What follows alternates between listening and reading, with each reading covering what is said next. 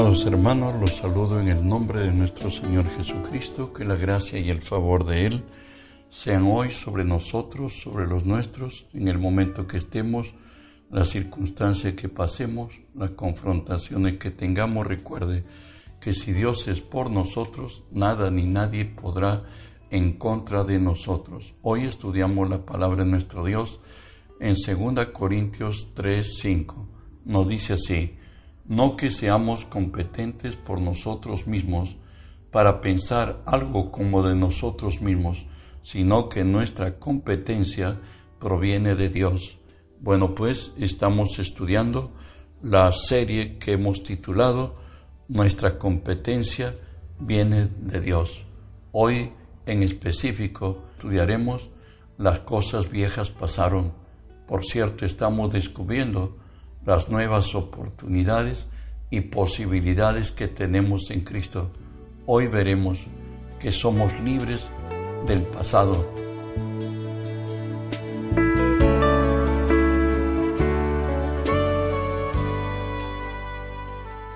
Romanos 6:6 nos dice, sabiendo esto, que nuestro viejo hombre fue crucificado juntamente con él para que el cuerpo de pecado sea destruido, a fin de que no sirvamos más al pecado. Recuerde que antes, sin Cristo, andábamos como buey al matadero, hacíamos lo que nuestro amo que nos venció en el Edén tenga autoridad sobre nuestra vida y nos impuso una dura carga andar por nuestra razón y ello nos llevó a cometer errores. Pero hoy venido a Cristo, Cristo no determinó reformar al hombre viejo, pues no lo había creado y finalmente al hombre viejo lo clavó juntamente con él en la cruz para que no sirvamos más al pecado. Y esto de perdonarnos le costó a él su propia vida y por ello nos dice Isaías 38, 17, He aquí, amargura grande me sobrevino en la paz, mas a ti agradó librar mi vida del hoyo de corrupción, porque echaste tras tus espaldas todos mis pecados. Sabes, Dios nunca más va a recordar nuestro pasado, nuestro dolor, nuestra vergüenza, nuestra rebeldía, en todo aquello que estuvimos. Es más, nos dice también Isaías 44, 22, yo deshice como una niebla tus rebeliones y como niebla tus pecados. Vuélvete a mí, porque yo te redimí. la sangre de Jesús extingue el pecado, lo desintegra, ya no existe jamás. No es como la sangre de los machos cabríos que es como que se pinta una pared y ponemos otro color en otra temporada, pero si alguien va nuevamente a empastar lo que le llaman quienes trabajan en este oficio, pues capa tras capa sale colores que pasaron por esta pared. Pero cuando venimos a Cristo es desintegrado el pasado, ya no existe para siempre y jamás. De ahí que nos dice el Salmo 103, 12, cuanto está lejos el oriente del occidente, Así hizo alejar de nosotros nuestras rebeliones. El oriente y el occidente nunca convergen y en esa verdad es que nunca nos van a alcanzar. Miqueas 7:19 dice, Él volverá a tener misericordia de nosotros, sepultará nuestras inequidades y lo echará en el profundo del mar todos nuestros pecados. Recuerde que la concepción hebrea es que el mar es lugar de olvido y es ahí donde va a ser echado tus pecados y los míos y de la iglesia de Cristo. Y no solamente eso hizo con nuestra, nuestros pecados, además recuerda que en el hombre hay dos seres al cual no puede evadir, a Dios y a su propia conciencia. ¿Qué ha hecho Dios para liberarnos del pasado? Hebreo 9:14 lo dice, cuánto más la sangre de Cristo, el cual mediante el Espíritu Eterno, se ofreció a sí mismo sin mancha a Dios, limpiará vuestras conciencias de obras muertas para que sirváis al Dios vivo. limpiará vuestras conciencias de toda obra muerta para que sirváis al Dios vivo. Sabes, Dios se había dispuesto ya no andar habitar en casa hecho por manos de hombres. Con Israel lo hizo en el tabernáculo y con Israel lo hizo en el templo que Dios edificó a través de Salomón. Pero de pronto Dios dijo que ya no va a habitar en templo de hecho de manos de hombres. Él iba a habitar en el templo que él hizo. Sabes, el templo del Espíritu Santo somos los que recibimos a Cristo como Salvador y Señor. Y para que venga ese ser santo, perfecto, sublime a vivir en nosotros, primero la sangre de Jesús extingue nuestro pasado, nuestro dolor, nuestra vergüenza, nuestra rebeldía e implanta a Jesús entre nosotros. Hoy podemos decir, como lo dice la palabra, de manera que nosotros de aquí en adelante a nadie conocemos según la carne, por cierto, en nuestro dolor, nuestro quebranto, nuestra rebeldía, nuestro desatino, todo el mal que nos pasó.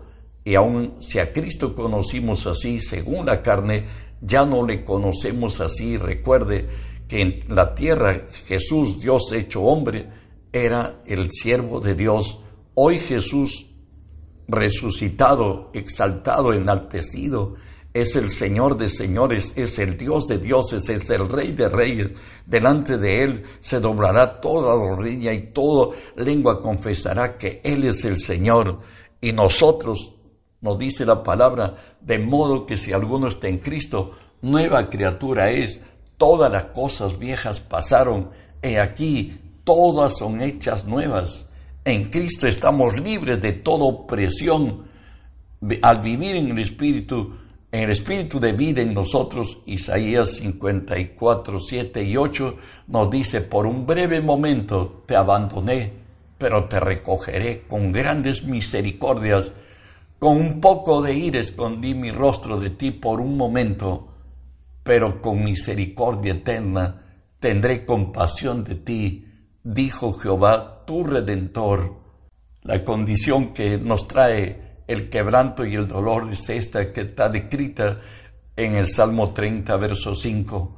Por un momento será su ira, pero su favor dura toda la vida. Por la noche durará el lloro, por la mañana vendrá la alegría, pues nuestro Dios es bueno.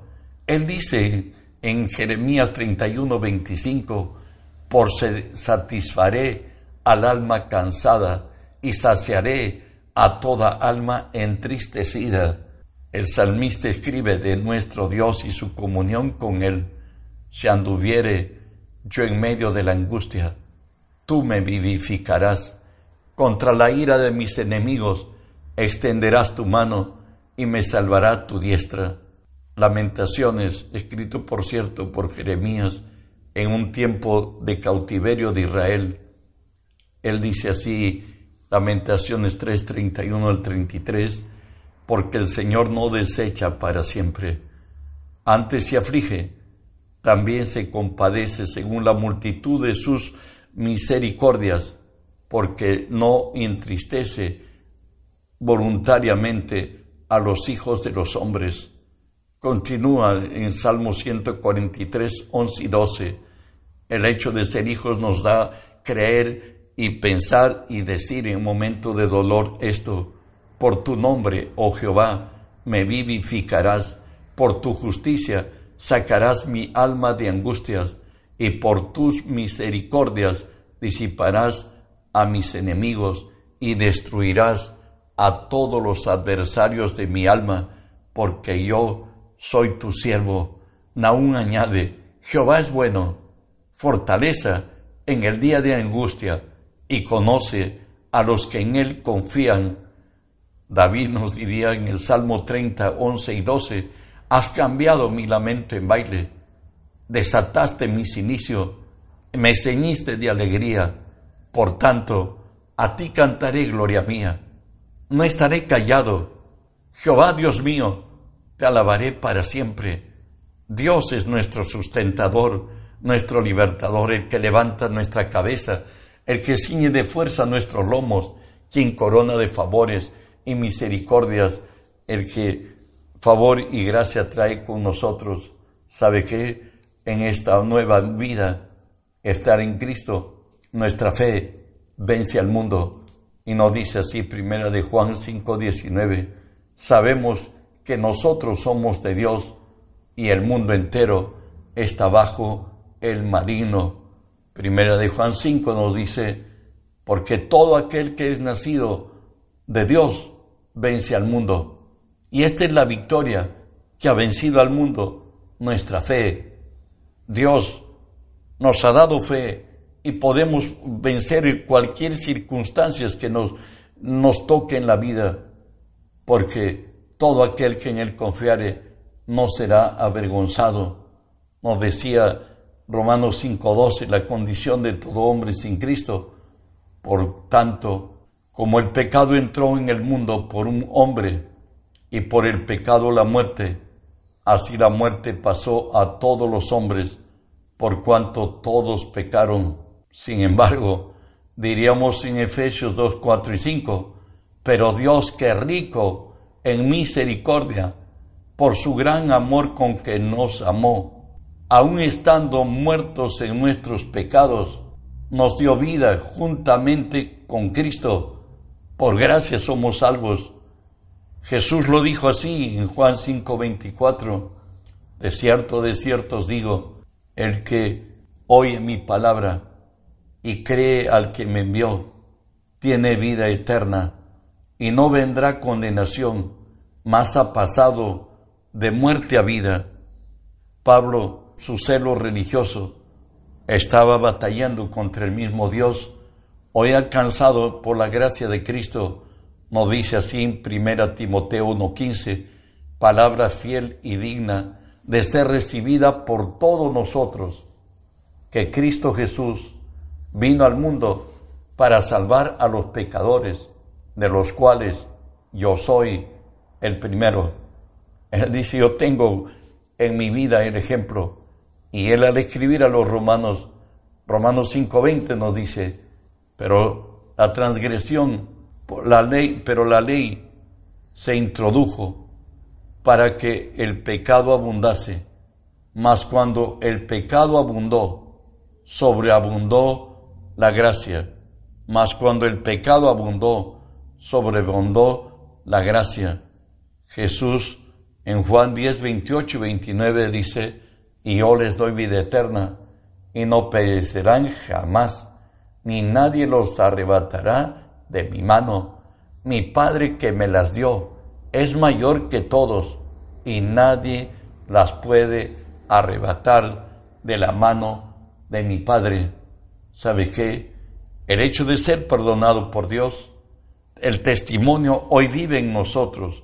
El testimonio es Cristo en nosotros, es la nueva criatura que hoy vive en nosotros. Primera de Juan 5.10 nos dice, el que cree en el Hijo de Dios tiene el testimonio en sí mismo. El que no cree a Dios le ha hecho mentiroso, porque no ha creído en el testimonio que Dios ha dado acerca de su Hijo. ¿En qué consiste esto? Diríamos, Dios es Dios eterno, en Ezequiel 36, 26 y 27 nos dice lo que proyectaba para ahora en el tiempo de la gracia, en el tiempo de Jesús. Os daré, dice el Señor, corazón nuevo y pondré espíritu nuevo de entre vosotros y quitaré de vuestra carne el corazón de piedra y os daré un corazón de carne y os pondré de entre vosotros mi espíritu, y haré que andéis en mis estatutos, y guardéis mis preceptos, y los pongáis por obra. ¿Sabes? Venido Cristo, lo que sucedió está descrito en Hebreos 1, y nos dice así, dándonos a conocer el misterio de su voluntad, según su beneplácito, el cual se había propuesto en sí mismo de reunir todas las cosas en Cristo, en la dispensación del cumplimiento de los tiempos, así las que están en los cielos como las que están en la tierra. Recuerda, cuando Adán pecó, Adán y Eva, nuestros primeros padres, comieron del fruto prohibido, Dios se separó de ellos. Ellos se redujeron a ser hombres naturales. Lo espiritual, ellos murieron en el espíritu. Pero ahora venido en Cristo, Dios ha reconciliado los cielos con la tierra. Los cielos es Jesús viviendo en nosotros. La tierra somos nosotros, porque de la tierra mm, fuimos formados y a la tierra volveremos. Pero a los que hoy la gracia de Dios hemos alcanzado, nos dice la palabra en Romanos 8:14, porque todos los que son guiados por el Espíritu de Dios, estos son hijos de Dios. Por cierto, como Adán al principio, en Juan 16, del 12 al 14, nos habla de la importancia del Espíritu Santo y la dependencia de Él en nosotros los creyentes en Jesús Aún tengo, dijo Jesús, muchas cosas que deciros, pero ahora no las podéis sobrellevar. Pero cuando venga el Espíritu de verdad, Él os guiará a toda verdad, porque no hablará de su propia cuenta, sino que hablará todo lo que oyere, os lo hará saber las cosas que habrán de venir, Él me glorificará, porque tomará de lo mío y os lo hará saber. Jesús dijo de la importancia del Espíritu Santo, Él incluso dijo que no nos va a dejar huérfanos, que Él va a enviar al Espíritu Santo.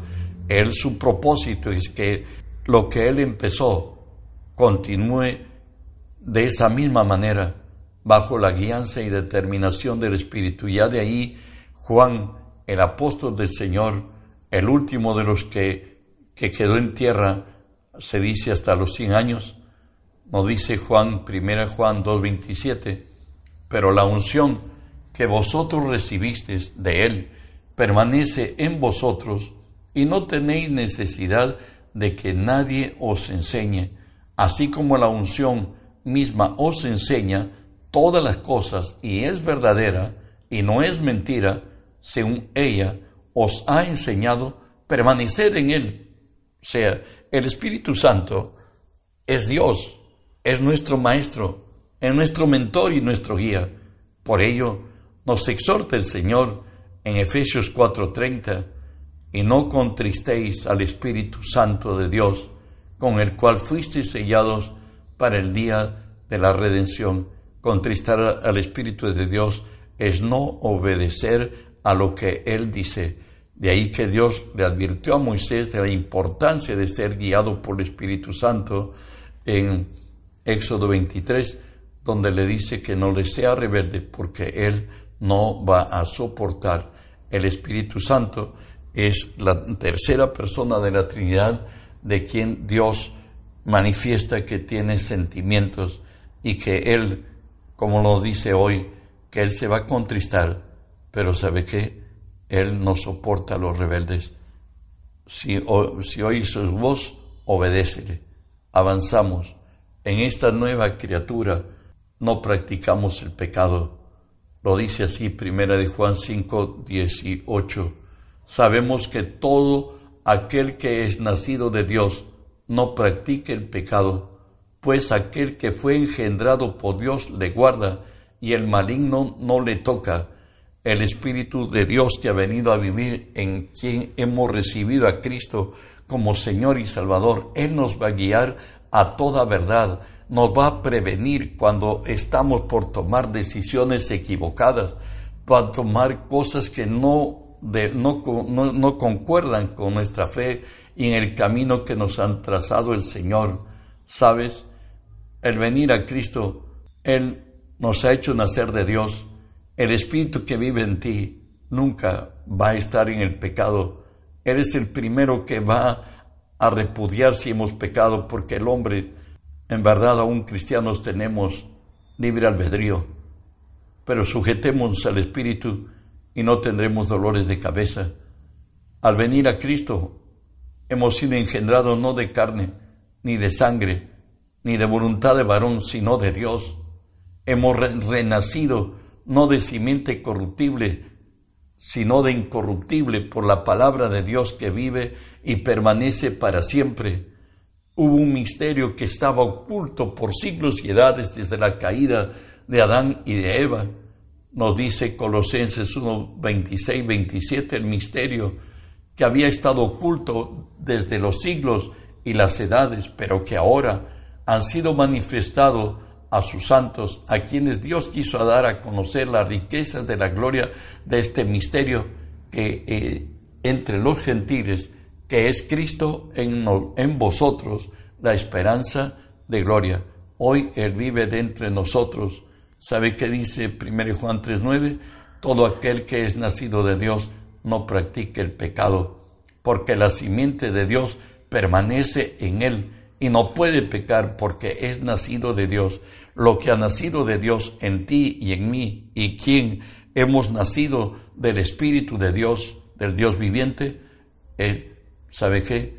El Espíritu Santo que vive en nosotros. Hoy nunca va a estar en pecado. Él te va a reprender, me va a reprender cuando lo hagamos, porque Él es santo, Él no, no practica el pecado. Por ello nos dice la palabra a ti y a mí, 1 Corintios 1:23, todo me es lícito, pero no todo conviene, todo me es lícito, pero no todo edifica. Lo ideal y lo que debemos alcanzar es esto, lo que dijo Pablo en Gálatas 2:20, con Cristo estoy juntamente crucificado y ya no vivo yo, mas Cristo vive en mí, y lo que ahora vivo en la carne, lo vivo en la fe del Hijo de Dios, el cual me amó y se entregó a sí mismo por mí. Debemos hacer morir las obras de la carne para que vivamos en el Espíritu. Espero que Dios te haya hablado.